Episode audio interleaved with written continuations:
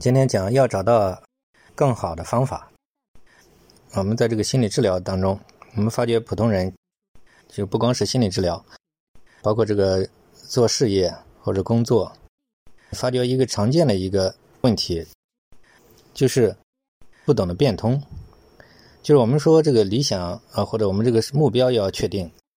但是方法要变通。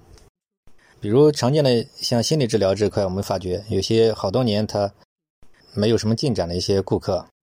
他就是处在这个局限于自己的认知里面，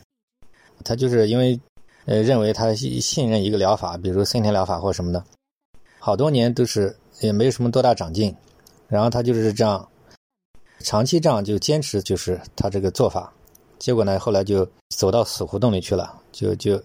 也没有长进，甚至感到受挫了。其实原因呢出在哪里呢？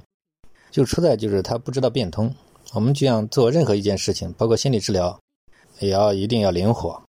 我们有经验的老师针对这种疑难杂症，都是要不断的变通，要找到适合他的方法。就是说，如果你老是好不了，你老是感觉到没有进展，那一定是你这个方法那有些问题的。一定要不断的去寻找更好的方法。这个世界上有无数种更好的方法。只要你的思维不僵化，我们有经验的老师一般思想上也都是很灵活的，就是不断的帮你找更好的方法，终归是可以有方法可以解决的。